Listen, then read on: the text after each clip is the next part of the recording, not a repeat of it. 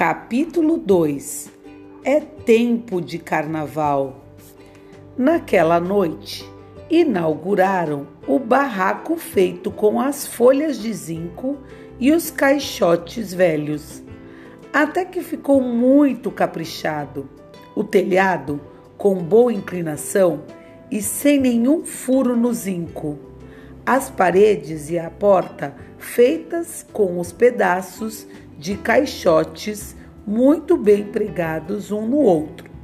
Flor tinha arrumado um martelo emprestado e já fazia tempo que eles vinham juntando pregos velhos.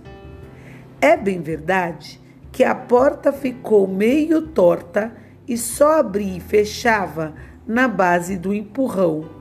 Então, para disfarçar, eles pintaram a porta de azul forte. Construíram um barraco bem escondido atrás do monte de entulho. Quem passasse ali pelo terreno baldio nem ia ver. Ficaram um tempo enorme admirando a nova casa por dentro e por fora.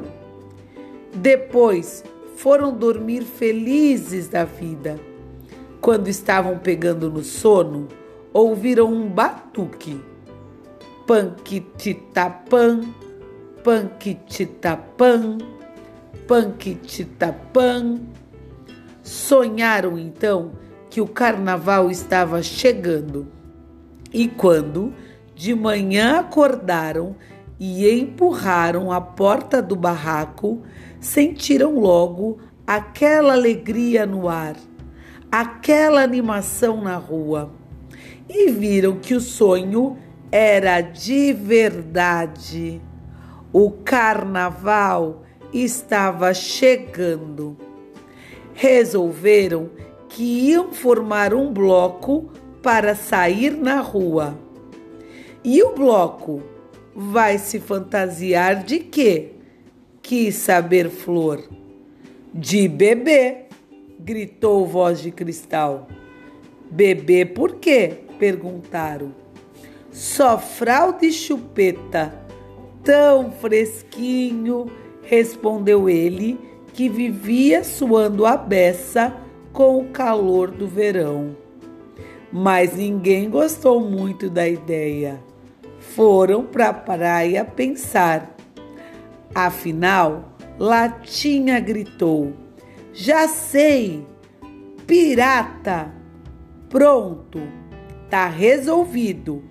É uma fantasia toda cheia de bossa, toda cheia de pirataria. Bacana mesmo. E no próximo capítulo vamos descobrir se os colegas gostaram da ideia de latinha. Até a próxima!